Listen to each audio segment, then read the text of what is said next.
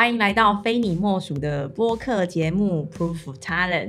区块链人才说：“我是 Finny，你在区块链那颗最闪亮的北极星。”每次讲这句话，每次笑场。好，我是在二零一七年的六七月呢，呃，接触到区块链这个产业，然后呢，因为这个投资加密货币赔钱，所以只能转战就是技术圈。好啦，应该这个是玩笑话，大家应该都听得出来吧？基本上是因为我很喜欢就是区块链的这个呃技术，然后现在其实呃身边的朋友呢，有很多人都对区块链这这一项这个技术有很多的这个误解，或甚至根本就不了解，所以呢，我就很希望就是可以帮助这些身旁的朋友呢，降低他们在区块链的资讯落差，然后也呃自己。的兴趣是致力于就是区块链的这个教学，那呃这个产品名称叫做 Change，期许呢可以让更多人呃了解区块链技术的真正价值。那这个节目呢，其实希望可以透过采访不同领域，然后还有不同地区的这个区块链产业人才，然后把他们这个经验呢分享给就是对区块链产业好奇的你。我替自己设一个数字呢，我希望可以采访就是一百位的产业人士，然后呃也欢迎大家留言跟我说你们会想要知道什么，我会尽量找到就是这个 key man，然后邀请他来上节目啊回答大家的问题。那本期节目呢，很幸运的邀请到区块链的这个媒体从业人员，这是我们第一次邀请这个媒体从业者这样子。那在工作经验上呢，其实他跟这个香港。还有大陆的台，还有台湾的老板共事过。那今天我们也会聊到，就是台湾跟大陆的产业区别差在哪一边。那除了聊聊工作的内容之外呢，也会提供这个建议给想要在区块链媒体产业从业的人的一些建议。这样子，先来欢迎韦德，请自我介绍。大家好，我是韦德。然后，呃，我是在区块链媒体，就是做编辑的工作。嗯。现在在在一个叫做链新闻的媒体工作，但是我我之前有就在不同的区块链媒体工作过。那主要的工作内容其实大多都是翻译、编译，然后还有原创文章。然后从资深编辑这个角色，就是到啊主编的转换，就是我可能要。跟我的编辑讨论更多的事情，就是我们要去抓找什么样的主题，然后设定什么样的目标，然后做做更多东西出来。所以我现在也比较多是在看趋势，然后然后跟我的编辑们讨论我的我的内容，还有我们的媒体的方向可以怎么走的这个事情，这样子。还有一件事情就是薪水应该有增加，薪水也有增加。耶！等一下我们可以哦，没有。哎，我想要先问一下韦德，当初为什么会会加入那个区块链这个产业？这个就是，嗯，呃，我是那个心理系毕业的，嗯，然后毕业的，哎，对对对，但是成绩很烂。对，总之，呃，就我毕业之后，其实做过蛮多不一样的工作，但主要就是可能在贸易，就是贸易的可能采购或者是呃那个那个那个叫什么？业务，然后呃，在台湾还有中国大陆呃工作过，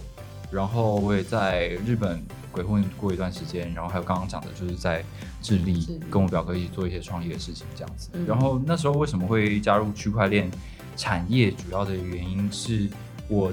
在中国在苏州在上海工作，然后。呃，结束了上一段工作之后，我就到一个朋友家，然后这个朋友很有趣，就是我是在智力认识她的，她是一个非常年轻，然后搞了非常多事情，很优秀的一个女生，我就寄住在她家里面这样子。然后，呃，住在他们家那段时间，就是呃认识他们，然后他们一直在做一些很神秘的事情，然后我完全搞不懂这到底是什么，可是看起来他们超级忙，然后非常的投入这样子，对。然后当时他们，我后来才知道说，就是他当时他们的，呃，她的男朋友，然后也住在那边，然后他是那个，呃，中国一个非常早早期的一个比特币的交易所，叫做 BTCC，就比特币中国。然后他很大。对他那时候很大，然后那是他是他是技术长，然后在二零一七年中的时候，他们就开始，因为那时候非常流行 ICO 的平台嘛。对。然后。他们就开始在在经营这个平台。嗯，那我在他们家也没事干，因为我就是一个工作的一个放放松的一个期间这样子。嗯然后他们就平常会跟我聊这些事情，我就大概知道一下哦，什么是区块链，什么是比特币。然后一开始的时候，我真的完全听不懂。嗯但是后来他们跟我讲了之后，然后就说：“哎，你要不要跟我们一起工作？就帮我们处理一些事情。”所以我从那个时候就开始进入到区块链产业。然后我第一件做的事情其实是 ICO 的专案经理，就是、哦对。然后那因为那当时 ICO 很兴盛，在中国非常的疯狂，然后有非常多国外的项目嗯专案，就是想要进到中国去。可是那时候的募资方式其实非常的原始，嗯然后多数的中国用户也不太会使用，也看不懂英文，所以他们需要非常多的媒介告诉你说怎么怎么操作这样子。所以当时 ICO 平台的执行方式其实是，我有一个微信群，然后我有很多人，然后我告诉他，我就跟他们说我们找到一个不错的项目，然后我有很多的那种介绍的文章，然后告诉你说它可以改变世界啊，改变什么，带来什么的，叭叭叭这样子。然后呃，再透过这个平台，大家在募集，就是可能当时都是 ETH 嘛，或者是比特币这样子。那当时就有很多这种中介平台，就是我帮国外的项目谈好，说我我负责你多少的募资的这个额度，然后募满之后，你再分润给我，大概是这样的一个营业模式。就可以叫讲说是 agency 啊，呃，对，可以说是 agency，、可是那时候的是完全没有智能合约当然去保障说哦，你到底拿不拿没有得币？可是我就觉得他们都还蛮，就是讲诚信的啦，该该打币就该该打币这样子，就没有没有什么诚信上的问题。可是现在回想起来说，就就那时候蛮危险的，对啊，风险很高。对，超高。然后呃，那时候就的基本上那种状况就是说，你可能两分钟就几千万新台币的那种额度，就立刻就募满了，这样子，就大家还会在抢，就是非常疯狂那个时候。对，所以我就是从那个时候就是进入到这个产业，然后跟他们一起工作。可是大家都知道，就是二零一七年的九月四号，因为这个现象太疯狂了，然后中中国政府就开始管制这个事情，包含募资，然后还有交易所的营运。就全部 ban 掉。对，变掉之后，我就觉得哇，这个真的好像天崩地裂、世界末日一样。然后过没有多久，我就我就回到台湾，我觉得好像我结束一段工作，然后也没什么好玩的，我就我就回来。然后回来之后，因为我因为上一份工作关系，对区块链感觉到很有兴趣，嗯我就想要多了解。可是我发现说，那时候台湾好像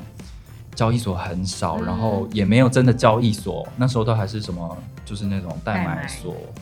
然后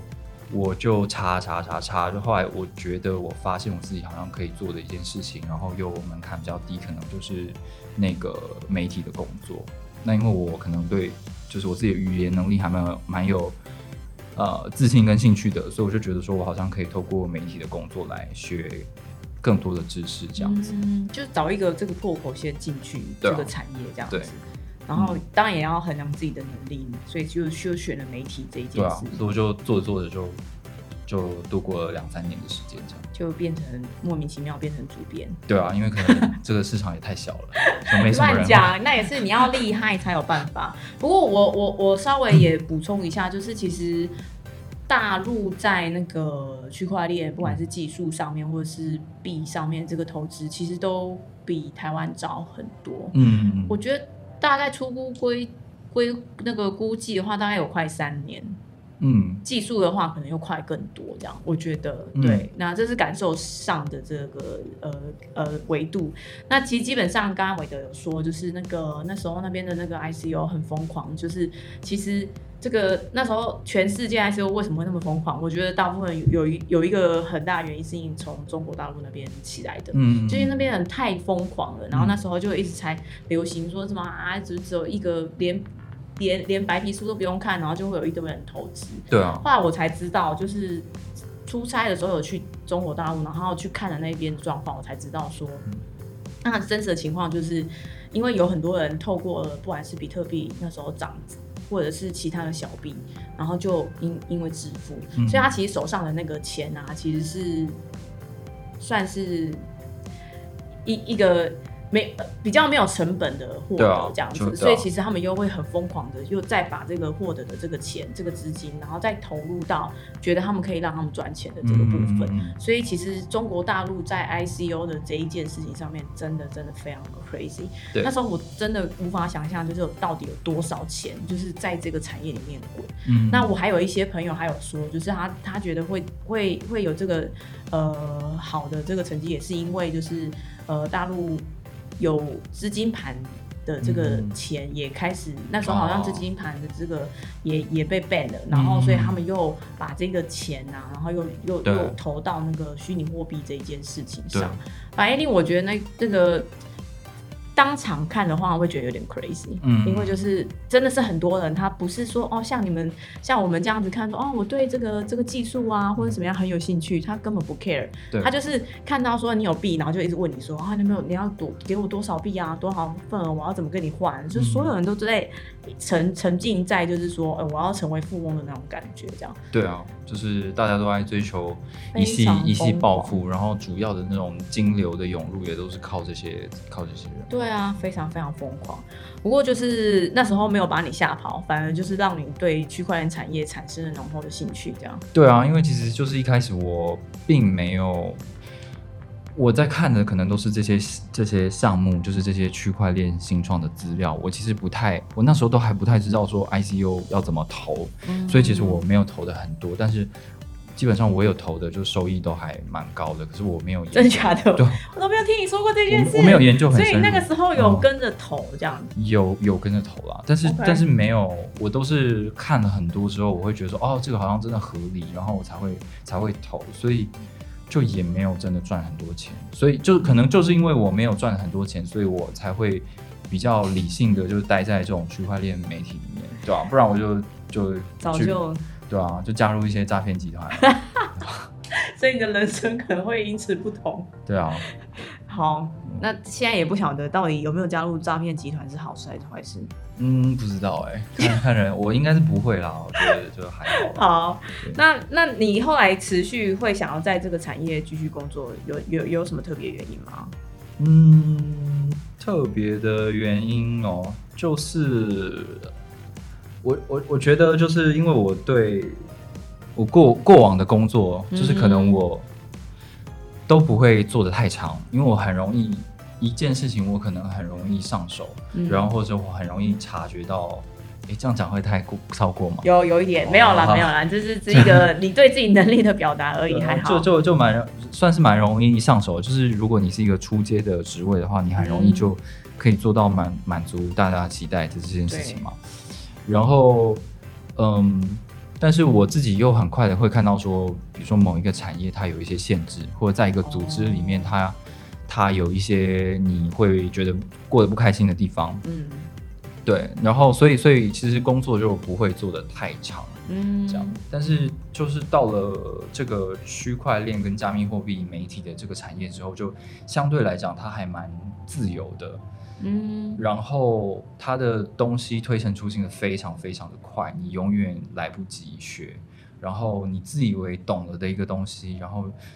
当你更深入的采访或是了解更多的事情之后，你会发现说，可能根本不是你表面上想的这这么一回事，就这样。我我知道，当初我也是，就是我第一次看比特币白皮书，跟第二次、第三次，或是好几次看，我每一次看都有不同的感觉。哦。然后或者是你每一次看看了某篇文章，然后再回去看白皮书，或者是又对这件事情又有一个新的体悟，这样子。嗯。真的很神奇耶，这件事情。然后就会发现，就是你在区块链的世界里面来讲，然后真的很渺小。哦。然后或者是有时候人家会问你，像我朋友会问我说：“啊，你就是可不可以讲讲解一下？”我就发现我可以讲的东西真的不多。嗯。然后或者是我要表达的东西，有时候还是会是错误的。我不知道为什么，即使我都已经非常努力的在学习了。嗯。有些时候蛮挫败的。哦。可是有些时候又会蛮兴奋的。嗯。对啊，我。我是没有像你一样把那个 白比特币的白皮书好像当做圣经在翻一样这样子，没有啊。可是你就会去看啊，我对啊会去看啊。但是嗯，对啊是会。然后靠，呃，就就就我我觉得比较比较多的是可能一开始进来的时候，你看很多白皮书，然后他们都会有很多描述说。这个东西，比如说这个领域，然后导入了区块链技术之后，它可能是会有多理想化，会有改变世界。然后这个 token model 就是代代币经济，它可以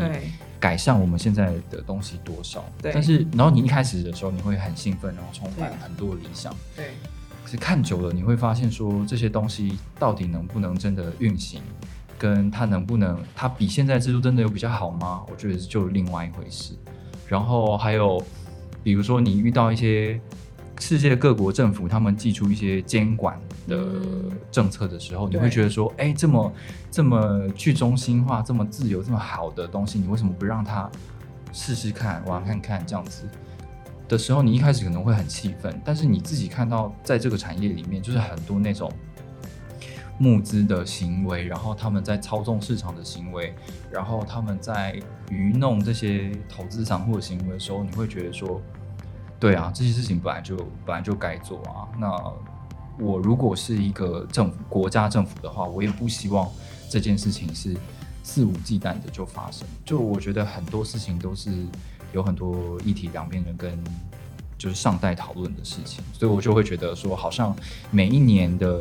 这个产业在讨论的不同话题，它其实都有它的意义存在这样。对啊，我觉得这也是另外一个，我觉得加入区块链产业很神奇的，就是其实我们好像讨论的不是一个呃技术，嗯，或是一个产业，嗯，反而是一个比较偏政治、社会、经济上面的这些，就很多东西，对，都会讨论到那一块，然后你就会就会发现说，不知道为什么在区块链的产业，你要解决的事情，其实大部分都会是，呃，可能跟。不管是政府，或是跟假设说可能像现在银行有所抵触的，嗯，然后到到那个时候，你就很难去判断说，OK，那其实应该要怎么做或什么？我觉得这个这个讨论是蛮好玩的啦。那还有另外一件事情，就是有些时候大家可能觉得说啊，什么你们区块链没有办法落地或什么的，其实我觉得大部分情况不是真的没有办法落地，而是它卡在一个很就是很尴尬的那个位置，是没没有办法，嗯。就是取得不管是政府或是现在现有产业现现有 player 的一些支持吧，我觉得对，怎么办？心理系的人，我觉得好，我们好像被你带偏了，就是这个，就是好像有说要要搞笑一点，要搞笑一点，嗯，好，好，我尽量尽量不要讲那个，没有啦，还好还好。不过呃，接下来我想要了解一下，就是说呃，其实区块链媒体应该就跟我们所理解的媒体一样吧？呃，就是怎么说呢？就是如果如果有一个，哎，这样讲太严肃了。就是如果媒体是有一个定义，就媒体有媒体的责任。对，我不是我不是学新闻出出身的，但是但是就是你知道说，你既然假设你有影响力，然后你要作为一个发声的人的话，那你有没有义务去保护你的读者，或者告诉你的读者就是中立然后真实的事情这样子？那。我觉得，如果要定义说，就是从字面上去定义说区块链媒体应该做什么的话，我觉得他应该要做到这件事情，就是中立的媒体。嗯，不过我觉得就是在这个领域的话，其实就是，呃，话题就是永远就是线索在那些，然后它是它是很国际性的，随随时很多世世界上很多事情在发生，你不太可能第一时间就去真的完全了解说。这些事情的真实性，或者是这些人做这些事情的背后动机是什么？嗯，呃，包含很多的媒体也是一样，他们背后可能有很多的呃势力在支支持。嗯，因为他们报道出来的每一个消息都直接跟所谓的加密货币的涨跌幅有关系，而这可能也是这个产业的一个主轴。那所以说，就很难真的做到中立的事情，包含。就你说比特这么黑暗？哎，对，嗯，好像有点黑暗。这不这也不算黑暗啦，蛮黑暗的啊。就是你你现在是在就是讲说，其实有蛮多这个势力在介入，就是媒体的呃文章发表的。肯定肯定有啊，就是比如说世界上的顶尖的几个媒体，你都可以看到他们都可以查到他们背后的呃资金的来源的公司是什么嘛？那。这些公司的头，他们很有可能都，他们多数都是比特币的呃早期的支持者，那他们一定有他们的信仰，他们会觉得，他们会觉得哪几类型的的公司或哪几类型的人是他们不喜欢也不赞赞同的。嗯。我觉得这个多少会影响到他们写文章的风格。我觉得，可是这种东西发生传统媒体一样嘛，就是当然对啊。从台湾的话，就有什么这种绿媒啊、蓝媒啊，对，都都有这样的状况。我们今天不讲政治，OK，好。那那那讲就是这样子的感觉啊，的确，我我我能理解。对啊，对，这个还是比较好的。这个只是他们的意识形态的不同，所以他们会有一些不同的文风的导向。这样，对。那另外一种更。更就是我们可能都不会知道的是，说这些媒体可能会跟某一些呃投资机构、大型的投资机构，可能我们会合作，就是就是对啊，就是就是做一个大型的行销广告嘛。那我怎么样去所谓的带风向，就是告诉大家说这个这个这个谁很厉害，这个 project 非常好，嗯，对，然后就一直在曝光他这个相关新闻，这样对啊对啊，我我觉得就是即便这些事情在。传统媒体都会发生，可是因为区块链媒体所触及的东西都跟所谓的，就把它当做是股价好了，就大家一直在讲股票的事情，所以所以你这个股票它的相关人的曝光或呃的优势或是劣势是怎么样被诠释的，就是会会影响蛮多的这样，所以你说区块链的媒体。有没有中立性存在？我觉得这件事情，我我真的很难说。我我自己认为是不存在，就没有所谓的中立的媒体。对，我觉得是，就是不管是不是区块链的，其实都是都是一样的啦。其实媒体应该这么说，我我我我，如果是我要想要讲的话，我就觉得没有所谓真的百分之百的客观，嗯，一定都有一些某某某种主观意识在里面，不管是这个。媒体的的背后的支持者，对不对？这个金主或者是记者本身，其实他们在报道或是在要报道什么样的事件角度，然后叙事方法，其实都是一定有那种主观的这种感觉在里面。那再加上就是刚刚韦德说的，因为他就是有种某种股价的这种反应嘛，就是。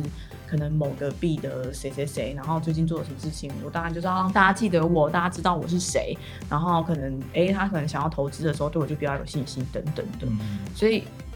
如果我要下一个很严重的标题，我就是觉得，其实区块链媒体好像会不会已经是沦落成变成是某种这种工具？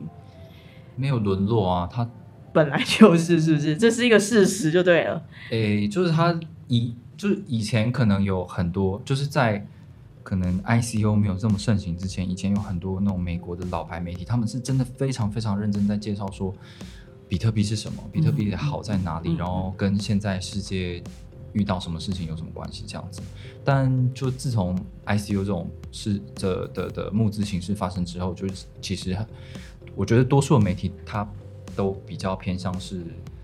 广告公司、行销公司的的本质比较多吧。嗯，让我想到那个有一就是那个 ICU 很盛行的那一阵子，不是其实那个大陆那边的那个区块链媒体就真的爆炸。嗯，就叉叉财经。对啊，超多的什么链的什么什么新闻啊，或者什么币的什么什么新闻，就是只要跟链跟币啊，然后然后再加什么新闻，然后就就开始变成是一种什么自媒体啊，然后一种什么什么有的没的。对对啊。然后那时候开始也是媒体就开始有很多的人支持，就是不管是 VC 啊，或者是项目啊，然后就开始投钱。然后我记得那时候很夸张啊，就是因为大家都想要曝光嘛，然后就要在那个。呃，媒体上对不对？然后媒体就开始会收非常高的那个什么。呃呃，就是新闻稿的费用，对对。然后我觉得还蛮夸张，那时候看到一个牌价是说什么，可能露出一篇就要一颗 BTC 啊。那时候 BTC 很贵，你知道吗？而且我那时候看到之后，然后还有人跟我讲说这算便宜的，然后就傻眼，我就觉得哇塞，区块链媒体超赚的，对，赚翻了。然后后来后 ICU 时代，媒体区块链媒体还变成那种你刚才说有点像广告公司，广告公司，他们都已经开始提供什么一条龙服务了，什么呃你。你你只要那个想要跟我们合作，可以帮你有一个一整套的方案，不只是露出活动、社群什么什么的，都帮你做这样。对啊，对啊，就嗯，就中国案例比较特别吧。然后他们不会叫什么什么新闻啦，因为我我觉得他们不太有什么新闻哦概念。那今天不能讲政治嘛，但反正就是呃，他们会叫什么叉叉财经。对啊，对对对。对，然后这种东西就是。就是雨后春笋般的爆出来，那爆炸，对啊，因为他们地方太大了，然后各个城市都有这样的需求，然后就会很多很多的小型的媒体会出现，那他们的方式可能就是有一个比较大的影响力比较大高的媒体，然后他接了一个案子之后，然后会把这个。行销案再分包给很多很多小的媒体，所以他们可以广布到整个中国的各个省份跟地区，然后做做行销的案子这样子。对，然后嗯，对啊，以前的那种那种那种价目表都是用 B 几个 BTC 零点几个 BTC 在在计价的。他们还不屑收 ETH 呢？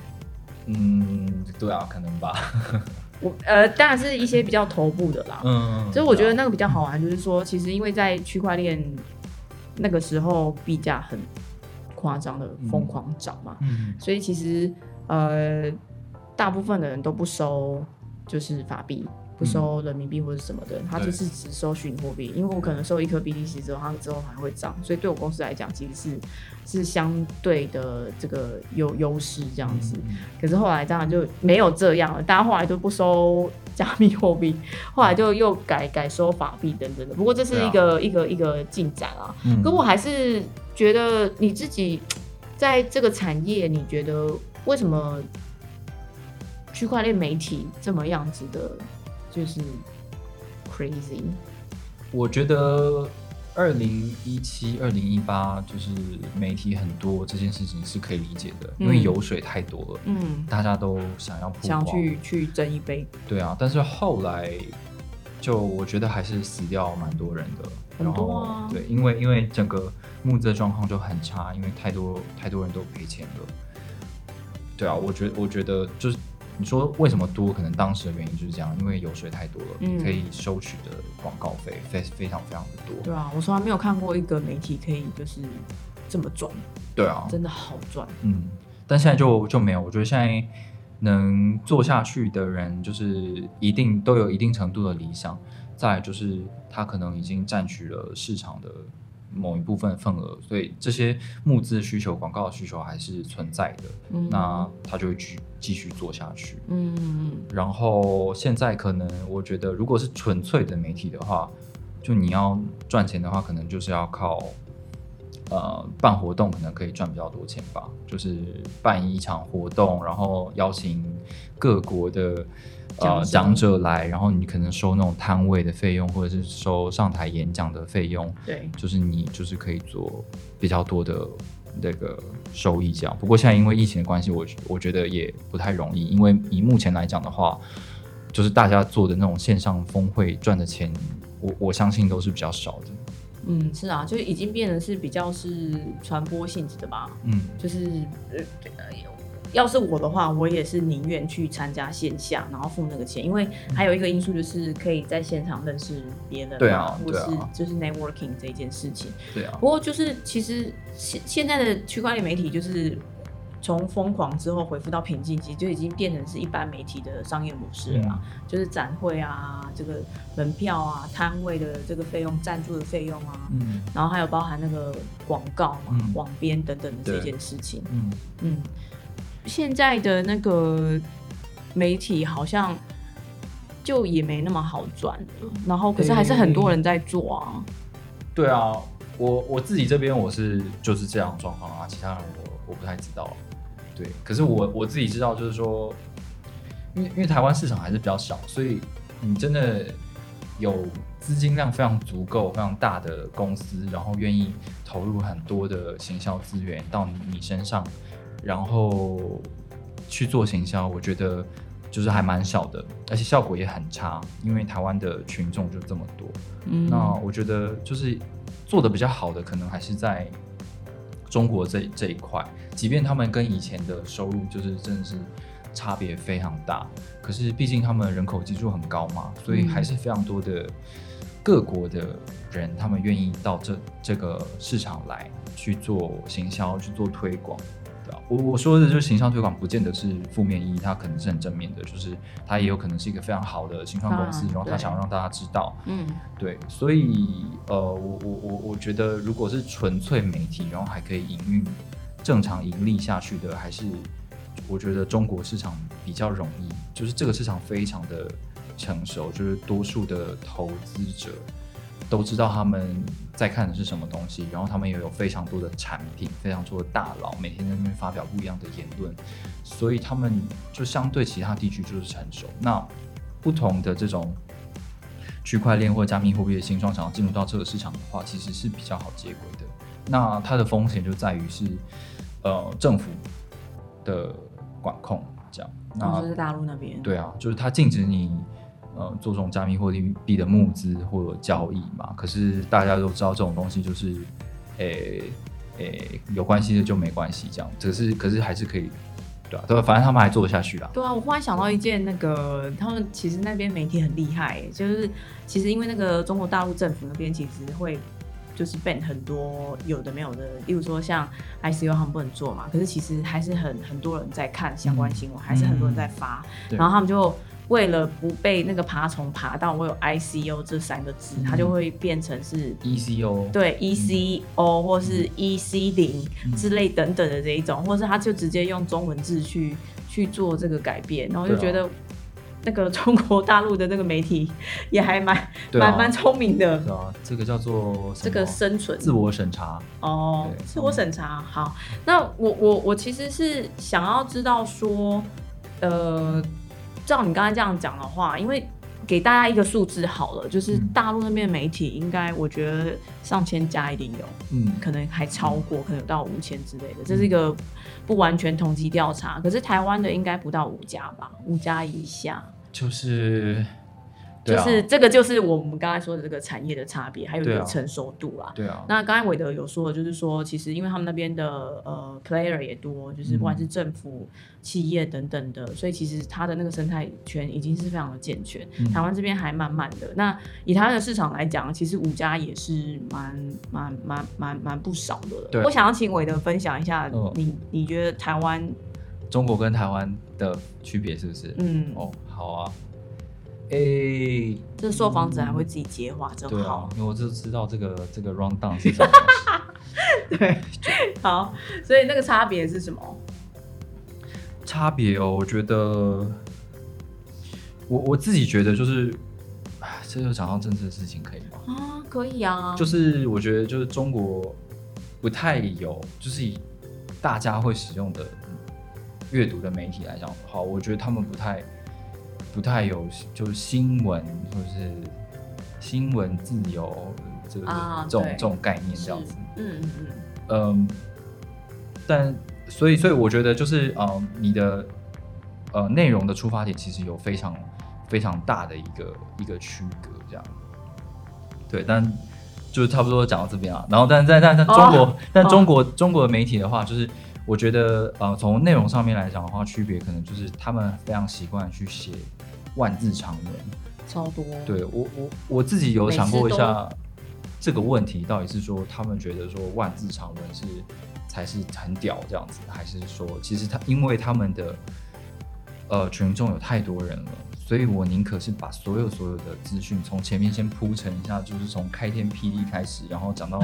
全世界由由浅入深，然后再讲一个就变好像是论文写作一样的把它完成一篇文章。我觉得这个。对于那边市场来讲，比较是像是一个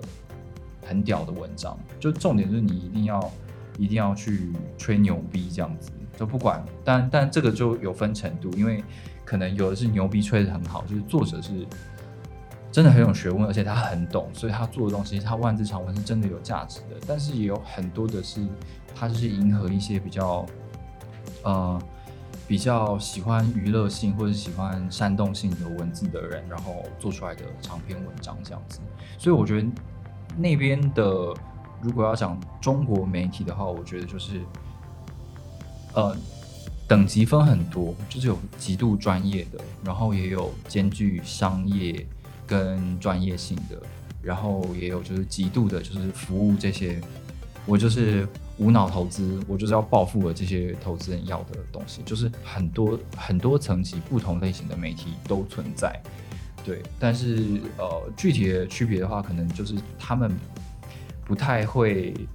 呃有跟政治有关系的东西，他们就不太会讲，因为可能区块链的理念本身有很多是跟什么去中心化、啊、自由啊，然后反权威啊、嗯这种事情有关系，就对他们来讲，这个就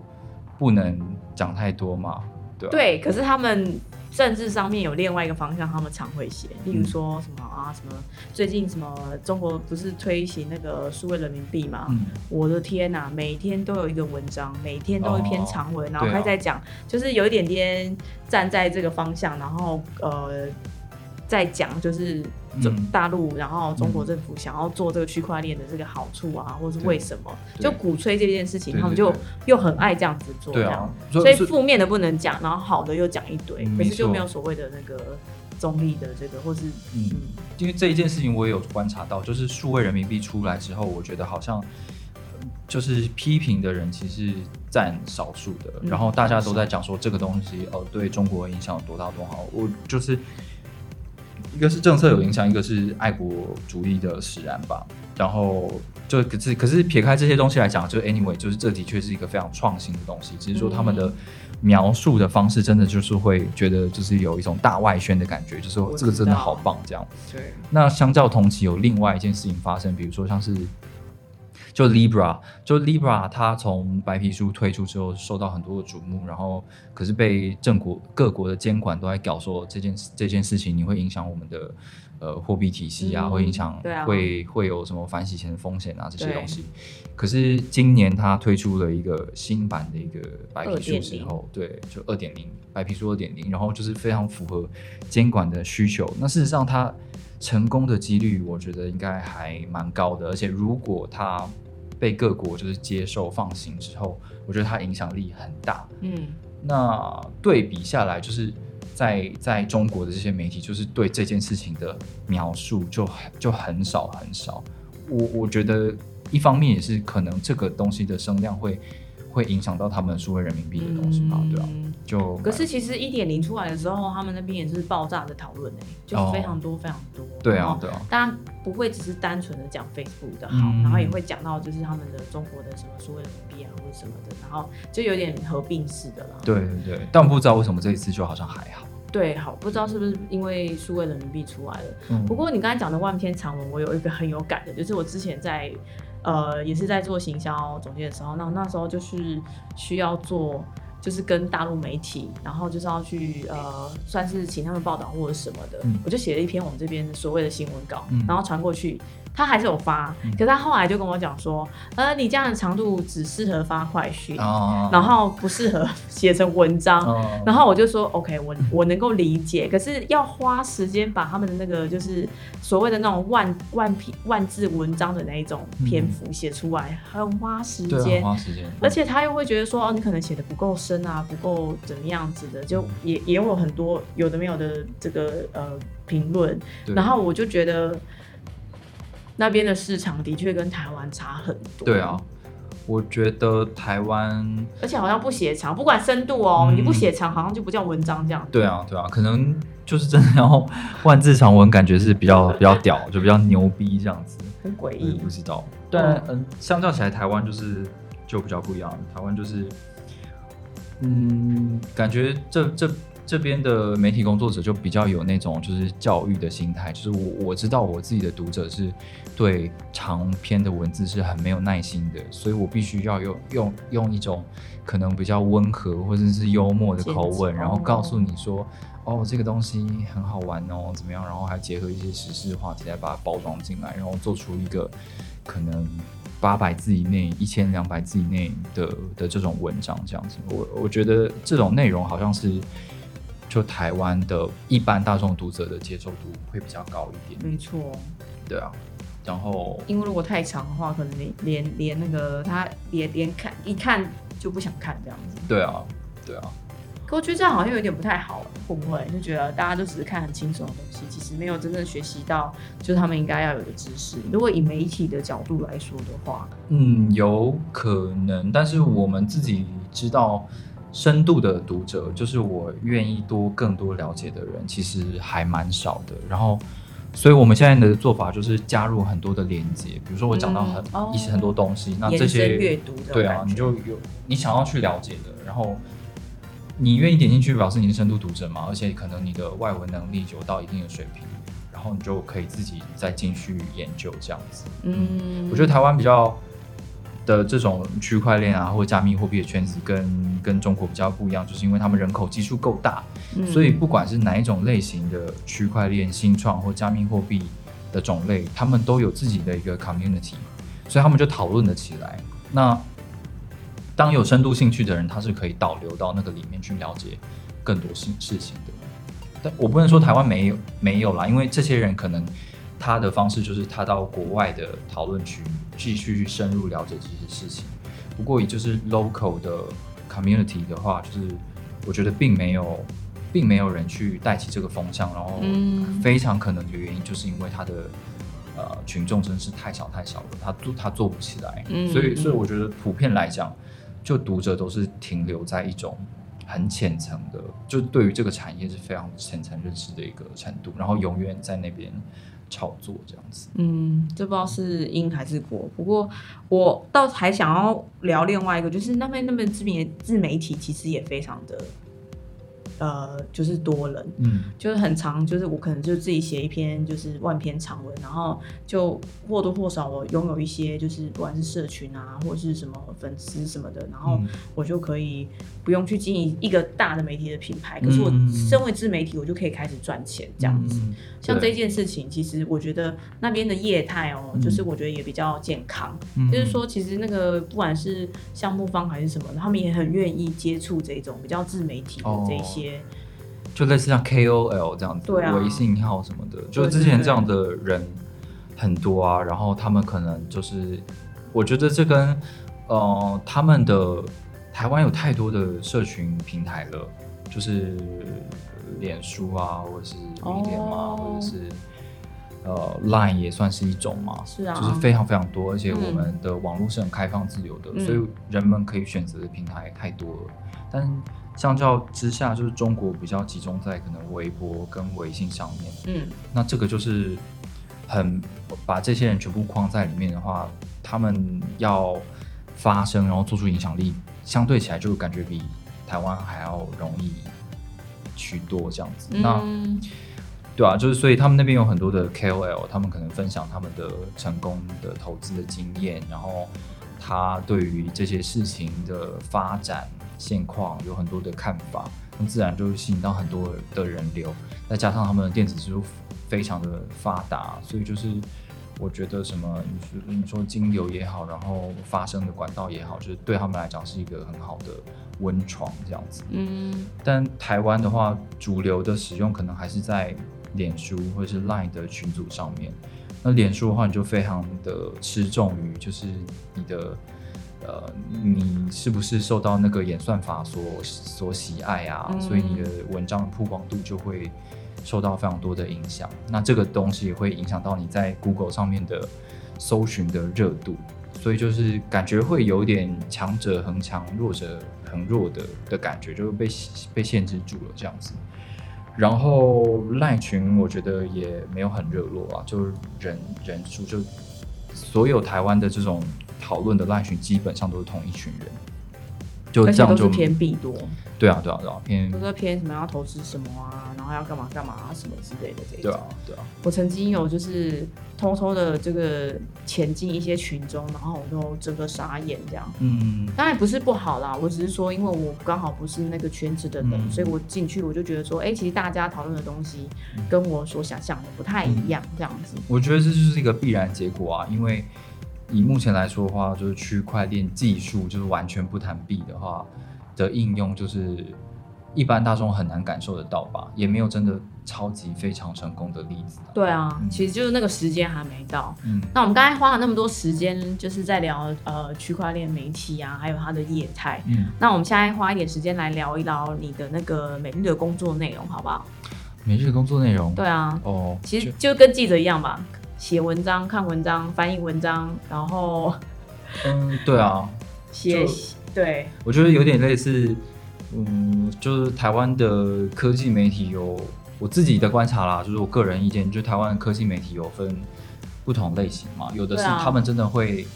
呃出去做采访，然后他们嗯嗯他们会想一个专题，然后出去做采访，然后访问很多人，然后做一个专题报道，长篇的非常深入，嗯很多细节内容的东西这样子。那有另外一种科技媒体，它可能做的比较多是在国外的呃科技的资讯的网站做很多第一讯息的搜索，然后整理出整理翻译出一篇文章。嗯那我觉得台湾的，就是所谓的区块链跟加密货币媒体，多数可能我自己认为百分之六十到八十的工作内容都在做这件事情，就是不断的从国外的网站上面去找文章，然后编译成一个新的文章。那出来的品质好不好，当然就就是看这个这个编译者他了解的程度跟英文程度的差的区别这样子。那呃，对我现在就是多数在做这种事情，不过我我我想要做的事情反而是希望可以多产一些原创文章，就是自己去找一些主题，然后去做研究，或者是我们呃去找一些呃社群网站上，因为的的资讯，那啊、不好意思，这个可能有点差差差到另外一个支线上面，不过我要说的就是，我觉得就是在在这种加密货币跟区块链的呃资讯上面有很多事情的发生，都是发生在社群里面，因为这个产业是非常重社群的，就是大家会讨论，然后还有最新的消息，这些所谓的开发者，嗯或者是呃，比如说交易所的营运者，他们全部都会在社群媒体上面说他们的想法，或者是新的东西这样子。嗯啊、如果是呃国外的话，是 Twitter 嘛，我觉得 Twitter 就是一个非常非常重要的一个资讯来源，不管你是交易所营运者、开发者，或者是银行，然后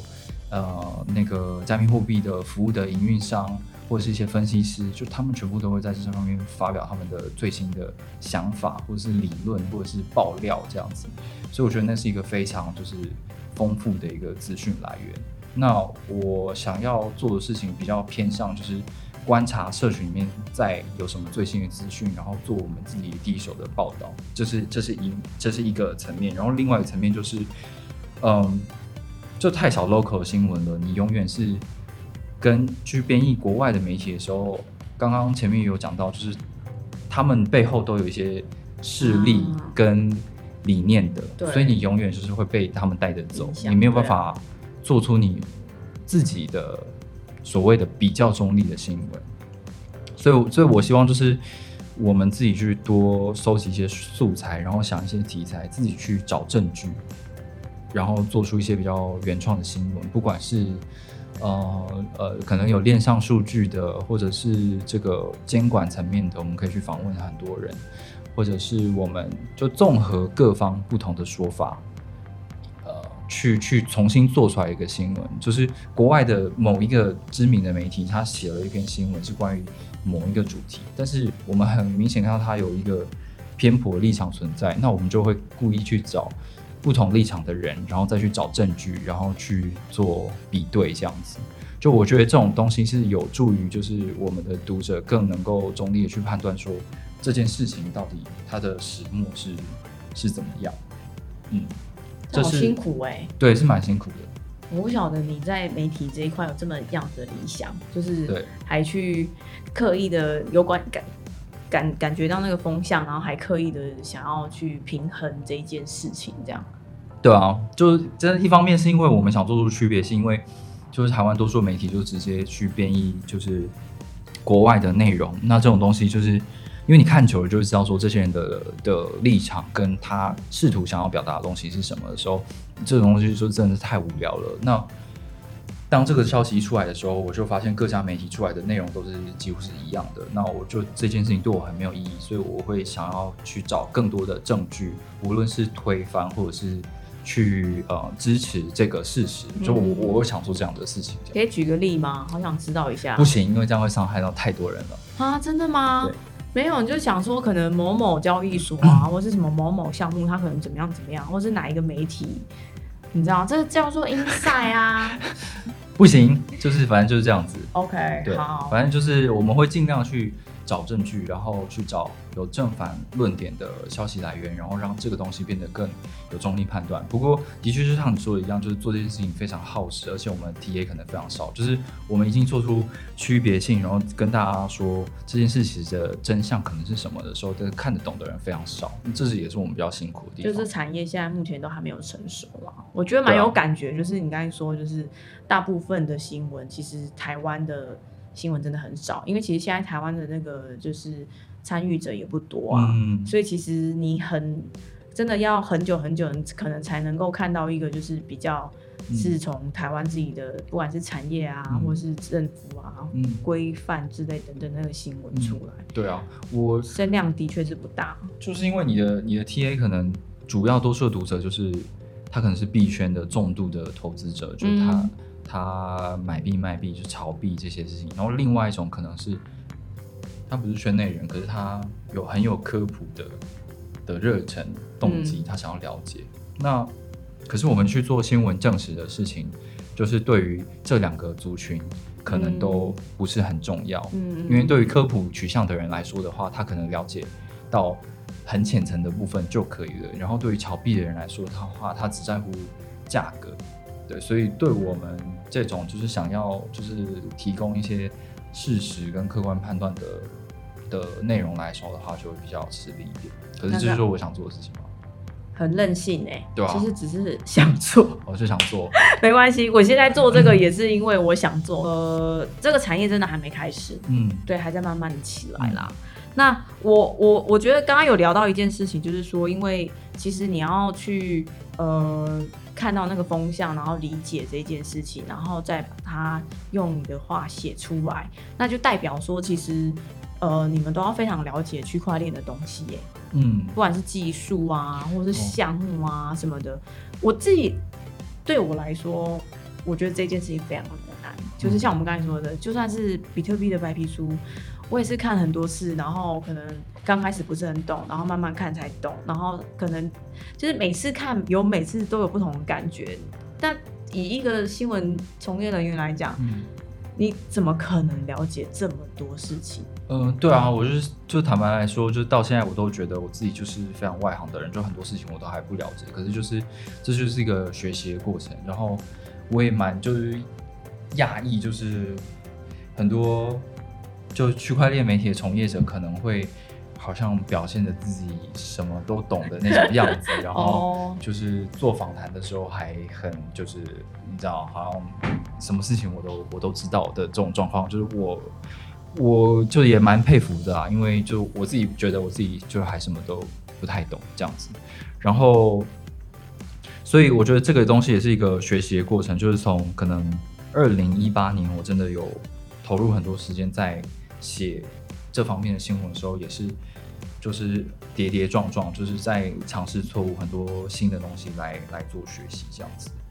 嗯，就这这这这是这是一个过程，然后到现在都还在学习。然后可能最给我觉得呃挫折的东西，就是就技术面的东西，因为我不是学技术出身的。然后对我对我们来讲的话，可能我转化成给读者的东西，就是告诉你说这个技术有什么实际的意涵，或者有什么样的帮助这样子。但这个东西也需要很多的去咨询别人的的过程嘛。对，然后诶，但是但是写到后来之后，就会就会发现说，其实很多的技术，所谓的技术亮点，都是一种。啊，骗我们这些外行人不懂的一种的的的 trick，这样子，就是它其实对于实际上的应用的帮助没有这么大，但是可能他做的东西是跟之前的人做的不一样，然后可能稍微有一点优化，可这个东西可能就在于媒体的语言描述上面就炒作的非常大。嗯，对。但到这件事情到现在，我们还是必须要很很小心的去判断，可是我还是不敢说我真的有。写出来是完全就是看得透彻的一个内容。嗯，我完全理解。我现在其实，在我的计划中有一块是要写文章，嗯，可是我一直不敢下笔，因为我觉得我其实每次在写的时候，然后我都会对，不管是我要讲一句话、讲一个概念，我都会非常的紧张，因为我不知道我的理解到底对不对，然后或是我的认知对不对。然后有时候文章你一写出去，然后大家就会就是说啊，你这写错啦，然后或什么的，这个其实压力很大哎。可是我又发现，如果我不突破这样子的心理障碍的话，我永远不可能写文章。嗯，然后我也不会，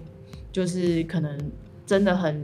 就是变成是我，因为我我觉得那种感觉是你写了文章，然后你才能去找资料，然后你才能够面对你的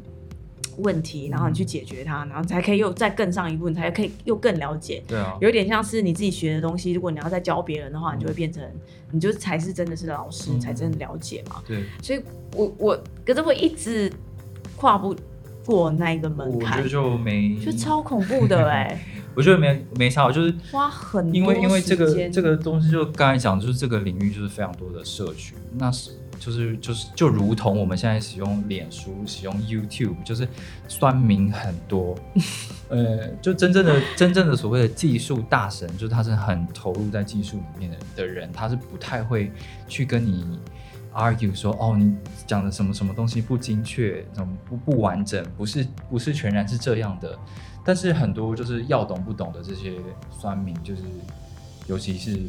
技术挂的，他们可能就会觉得说我自己很懂，然后你讲错了，你在骗人，或者是你在误导人这样子。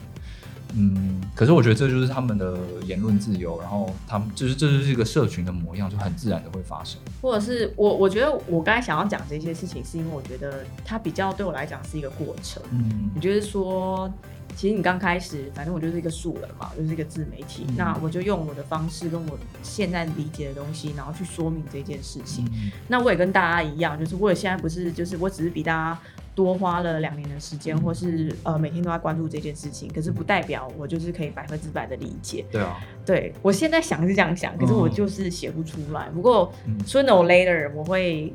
突破这个心理障碍。我我觉得有一个。现在现在目前为止有一个诀窍，就是说，比如说你要讲一个技术的概念，对，就你尽量不要去用譬喻的方式。哦，比如说你要举例，就是什么什么这样。对啊，你不要想要去举举例说，比如说 P O W 或 P A O S，举例来说，它就是呃，比喻来说，它就像是什么什么什么什么。你讲一个故事，然后这种比较模拟的状况，就很多人会去想要 challenge 你。就是你不要让他们有这种空间。原来如此。然后还有，啊，我超常用这一招的，嗯，因为我觉得不用这一招的话，人家听不懂啊，所以你就要比喻给人家听，这样。就对于一般大众的话来说的话，这样子当然是一个很很好的一个方式。可是对于这些比较专业、自己觉得自己很了解或者是真的很专业的人来讲，他们就会会很想要 challenge 你，因为他觉得说。这里面有可能什么深刻的意涵是没有被了解到的。我知道，懂了。就大家可能对于这件事情的精准程度非常的这个高，然后所以你可能用比喻的方式就觉得说，那你这比喻错啦之类等等这种感觉。所以，所以比较好的方式就是引述别人讲的话，或者是你就把它插入一些那种参考连接，然后这些参考连接就全部是英文的那种，嗯，然后就可以砍掉很多项目了，因为很多项目英文都很烂。什么奇怪的招式？不过你刚刚有说，就是因为在整理资讯，或是比较像是可能技术上面，你可能自己会遇到一些问题。那你你你你你你都怎么克服他们呢？硬写，就是还是用刚才的招式，就是都用一些英文的连接这样。哎，对啊，就是这这是一个方法，然后另外一个方法当然就是问人嘛。那问人的话，就是就是导入到刚刚讲的就是引述的这这个事情，对吧？就是你问了问了某一个，他可能是有公信力的，或者是你知道说这个人就是不太会被别人 challenge，或者是砍掉很多会 challenge 你的人的数量的时候，你就引用他说话，基本上就我们作为媒体就是尽到某种程度的责任这样子。如果是说你自己，如果是在写文章上面的时候，你一定有你不懂的技术嘛？对啊，所以就就是要去查，去查很多的原文的资料啊。就是你可能如果是在白皮书里面的，你就是去看白皮书里面的的叙述这样子。可是当然会有很多的，会有很多的障碍啦。对啊，可是就是尽量的。尽量的去保，因为因为连你自己每天在看的人都不懂了，我相信多数的读者也不懂。但他们应该要了解的事情是说，这些内容对他们来来说的话，有什么影响或帮助，或者是对于这个 project 的亮点到底是什么？就把这个东西描述清楚，我觉得就就 OK 了。嗯，可是我觉得就就连这样子都很难，都很不简单，因为毕竟你是要把你呃不。把一个你原本不懂的东西，然后把它弄懂，然后再用你自己的话语，然后再去模拟成，就是说可能你觉得看的人的这种角度或是这种想法，对不对？然后你再去写出来。对啊。这个阶段其实就是非常难，尤其是中间有一个最难的阶段，就是你必须要理解它。对啊，对啊，我觉得是是真的蛮难的。对啊，这好辛苦哦，你大概。一天可以产出，就是像这样的文章可以产出几篇？要看深入的程度。哎，我觉得如果你真的很用心的去找很多的资料，然后去写出来的话，可能就是新闻性的内容的话，大概就三篇吧。可是那也算多了。对啊，也算也算还可以。可是就是真的非常集中，就是整天的工作时间可能没有太多休息时间这样。但如果你是要做那种快速产出，就是。就是只是编译国外新闻的话，可能可以再更高吧，这样。嗯，对。所以，我我知道，就是你今天其实也有准备，想要给就是呃加入这个区块链媒体产业人员的一些建议。嗯，所以你的建议会是什么？嗯，就是就是我自己觉得要有基本的三个能力的条件，可能就是你英文能力要很好，因为所有的。第一手的，然后比较中立跟真实的资讯，可能都是从英文的呃资讯来源比较多。嗯，然后再就是新闻的敏感度要高。那这个跟一般媒体不一样的，就是可能是。因为区块链跟加密货币产业有太多它的历史渊源了，就是你每讲到一个东西的时候，它可能都是基于以前的什么事情在进步、进步、进步到现在，所以变可能是这这这个连续剧已经演到第八季了，然后你才加入进来，然后你要讲第第八季第二集的事情的时候，可是你完全不知道第一季发生什么事情，就这件这个会有一个很大的 gap，就接不下去。对，所以我觉得刚进进来。这个领域，然后做媒体工作的人，可能就要花很多的时间去去了解，就是就是前情回顾吧，嗯嗯，就是把他从第一季的事情全部看完，只看到第八季，所以你才可以继续写下去，然后你也才会知道一些大家会调侃的梗是什么，或者是谁说了什么，谁为什么会生气，然后这个这个项目推出了一个新的什么东西，它有什么历史渊源，或者是你可以。拉谁进来，然后重新讨论这个东西，就我觉得这个非常重要，然后也非常的困难。就这个记录障碍超高的这件事情来讲的话，对啊。可是因为就是也有蛮多历史文章可以看的嘛，所以就是大概是需要回去爬一下就知道了。可是币圈一天人间信念，对啊对啊，那个东西太夸张了。我每天这样看，我都觉得我看了其实不到十分之一，太太难太难。不过你讲的也对，就。是有时候很多，就是例如说，可能它那个历史，因为其实发生速度很快嘛，所以它那个历史除了多之外，然后也很连贯。你如果不知道前面的话，你只知道就是可能像你刚才说的第八季，那就是其实完全是会接不上。对啊，对啊。然后第三个的话就是，哎，第三个是什么？哦，就是你要非常在意就是社群的这个东西吧，因为。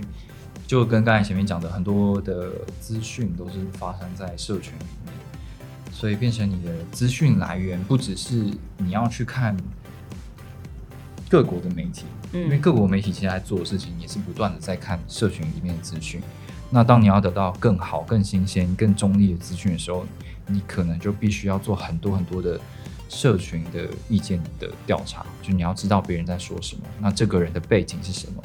他的背后有可能有什么的一个利益基础，所以他才会说这样的话。嗯，那为什么这个人会反反对他这样？所以就是你可能也非常需要非常多时间在一直不断看社群里面的讯息。这样，这三个是我觉得你要进来就是区块链与加密货币媒体产业的一个必要的条件。其实其实也也没有到太难。这三个超难啊，哪里没有太难？要花时间，有兴趣就可以了。我觉得，如果以我来说的话，我其实看那个区块链的英文文章，其实是非常没有耐心，嗯，超级没有耐心，我看不下去。因为其实除了就是技术的这个呃专有名词之外，可能还有一些什么经济啊、什么什么等等，完全看不下去。这是一个。然后第二个就是，我觉得我有稍微努力的去看新闻，可是，在那个社群上面的那一些，不管像你说的 Twitter 啊，还是什么的，其实我真的完全没追。所以，其实每一个人都在跟我讲说，我觉得 Twitter 很棒啊，你应该要看的时候，然后我都觉得好自好，就是有有有有有点有点那个那个叫什么，有点 guilty，就是觉得很，就是我都没有去看，我知道那边很重要，可是我真的没有时间呢。对啊，所以可能就是这这个会出一个就是什么每天那个 Twitter 就是十大什么事件的这一种东西这样。呃，有这种想法啊，可是这种东西是资讯整理也要花非常多的时间，所以其实我们自己可能我们看了一百一百个东西，我们可能到最后选择让它曝光在媒体上面，可能就只有两三个东西，因为就要考量的事情太多了。因为 Twitter 上面发生的事情可能是。呃，媒体上面的事情是演到第八季，可是 Twitter 可能已经演到第十二季了，就有就有这种超前就，对吧？有超前很多哦。所以就是如果有一些人就是直接看第十二季的话，就会根本就跨模。对啊，所以然后所以那个受众又更少，所以就也没想做。对啊，但是像我们就是其实就蛮犯贱的，因为我们自己看到 Twitter 会想说，哇靠，这个超酷的一个东西，然后我们就会第一时间把它曝光出来。那对媒体来讲的话，就是效果通常都不太好，因为你真的懂的人就太少了。可是，就是我们为了要满足自己一点私欲的话，有时候还是会做这种事情。哦，是哦，所以你们现在也有做这一块，对不对？所以就把它变成变成文章，是不是？就是第一时间，然后把它变文章，然后发出去这样。所以，所以现在我在工作的媒体的话，我们做的蛮多是。嗯，国外的主流媒体他都还没有发的文章，我们就已经先，因为我们第一时间看到，我们就已经做出来。天哪，好认真哦！我要去，我要去订阅你们媒体叫做 练新闻，谢谢大家。哎，所以你是用什么 Facebook 发吗？用 Facebook 还有 Telegram 都有。然后，对，就是会，因为 Facebook 的话，你就会取决于它的就是这个演算法关系，所以你不一定会看到。但最好的方式当然就是订阅那个 Telegram。的话，你就可以随时弄好讯息。好，我认真要看，因为如果这个可以补足我就是不看 Twitter 的那个 gap 的话，我就必须得要去那个。对啊。可是另外一件事情就是，我真的很少打开 Telegram，所以对，所以这也是使用习惯问题啊。对啊，没办法。为什么不能发 Line？因为太贵。好，没关系，跳过。我们今天没有要帮 Line 做 做那个讨论，所以你说这三个条件是主要的那个呃必备的。那对。除此之外呢？除此之外的话，可能就媒体很多吧，所以你可能也要去想说，哦，我自己要选择进入什么样的媒体这样子。那以台湾来说的话，我觉得台湾在区块链媒体的工作者给的薪资，我觉得还是有可能有比一般的媒体的文字工作者给薪水稍微再高一点这样子。但它的缺点可能就是。嗯，比较不稳定，因为台湾的整个区块链产业结构不是这么的成熟，不是这么的多元，所以可能很多公司都会因为呃资金的缺乏或业务的缩减而导致就是媒体这块必须一直减少人力，或者是甚至整个就是结束掉这样子。嗯，然后要接到广告的的的机会其实也不多。嗯，那我我觉得如果。如果你自己不太不太介意，就是中国这种他们有他们自己的媒体的文风跟自己的操作方式的话，就是其实中国的媒体这边的话是机会蛮多的，只是相对来讲，我刚刚讲的这些专业知识的条件，你可能就是他们已经演到二十二季了，因为他们是更多的历史的资料可以去追溯，他们有更多的人物你必须要去了解，所以我觉得这个 gap 也是。很很很很大的，就是很很难的这样子。我知道，我其实就连我自己我都很害怕到大陆去，嗯我都觉得他们那边实在是变动太快。对啊，然后有很多项目，有很多什么有的没的这样子，真的是我自己都觉得蛮蛮难的。对啊，对啊。嗯，可是有一个好处啦，就是我自己觉得，就是当你在这边只要累积了一定的这个知识，不管你是只要是文字工作者，你其实不不不不是只有限制于就是例如说媒体可以做，例如说像有很多很多公司或者很多项目，它也会需要有一些比较社群的人啊，对不对？然后或者是一些比较呃呃这个新闻的这个露出啊、文章啊等等的，其实这这个产业。蛮需要这样子有文字能力跟这个专业知识的工作者，对啊，对啊，因为自己去访问过很多的，嗯，这种创业者，他们可能都是技术出身，然后他们也会写一些文章，他们可能写的很深入、很精辟，但是就你会很明显的感觉到说，这个东西其实一般大众是读不懂的，然后对你的事业可能不太有帮助。嗯。所以我觉得某种程度来讲，媒体的角色还是蛮重要的，因为你不管你再好的技术、再好的 idea，你都是需要有人去让大家认识的。所以我就觉得，就是对啊，就是这是一个必要的角色。可以长期投资啊，就是如果说你对那个区块链有兴趣，也许就像你说的一样，因为我觉得媒体还有另外一个好处，就是其实大部分的项目或者是呃。公司或者什么的，其实都一定要透过媒体，对不对？所以你在媒体工作，可能也会有一个相对应的，就是你会认识到非常多的这个产业界的人，嗯，对不对？你就必须要知道，例如说最最最新的消息啊，最新的技术啊，或者是例如说可能会有些活动等等的，其实都会需要运用到媒体的这个角色。对那你在媒体工作，当然你也会就是呃去认识到那一些人，然后或是去了解到这些东西。其实我觉得。在媒体的呃，在区块链的这个文字工作者，其实呃好处多多哎。要不是我这个文字能力太差的话，我觉得我应该也可以转型。不会啦，我不知道，搞不好你写的很好。所以我就说你在安慰我，怎么不会？我我想要补充一下刚刚的东西，就是我觉得就是这个这个其实是有一个那个有一个有一个路径的，就是你你。通常我自己认识的很多编辑啦，他们可能都是炒币仔出身，就是他他其实一开始就是买币炒币这样子，但是他们可能还是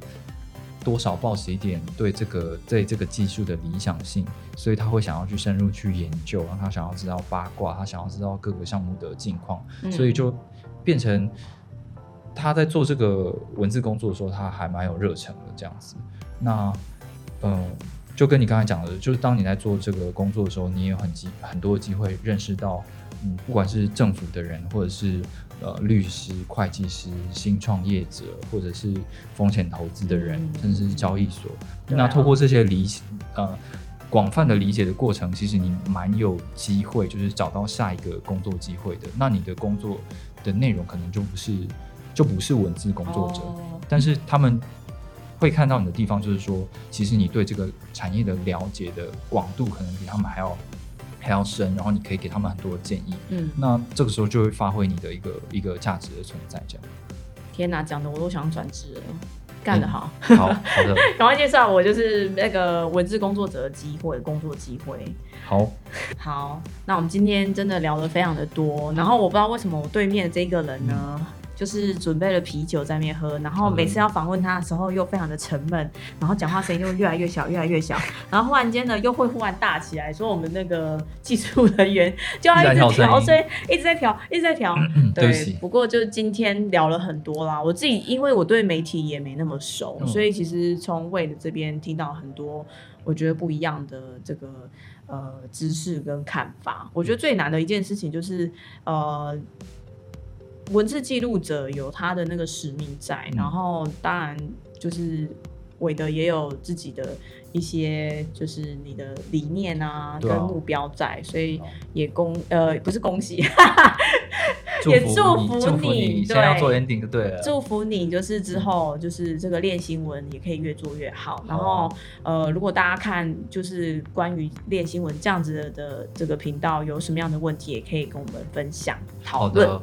所以今天谢谢韦德过来，耶，可以下班了，下班，下班，好。